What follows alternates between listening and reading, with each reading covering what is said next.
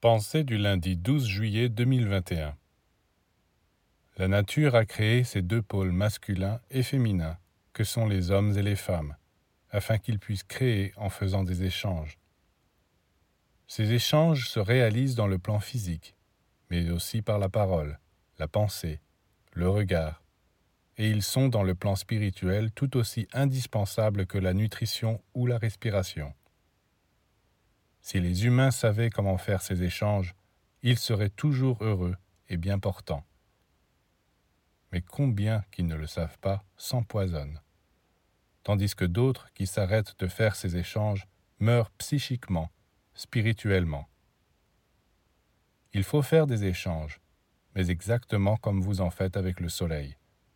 Le soleil est loin là-haut dans le ciel, et les échanges avec lui se font dans le plan subtil, avec sa chaleur, sa lumière. Si vous allez embrasser le soleil, en admettant que ce soit possible, vous serez brûlé. Vous devez donc l'embrasser seulement par le regard, par la pensée. Si pour aimer les hommes ou les femmes on se contentait aussi de les embrasser de loin, on connaîtrait une autre vie, subtile, poétique.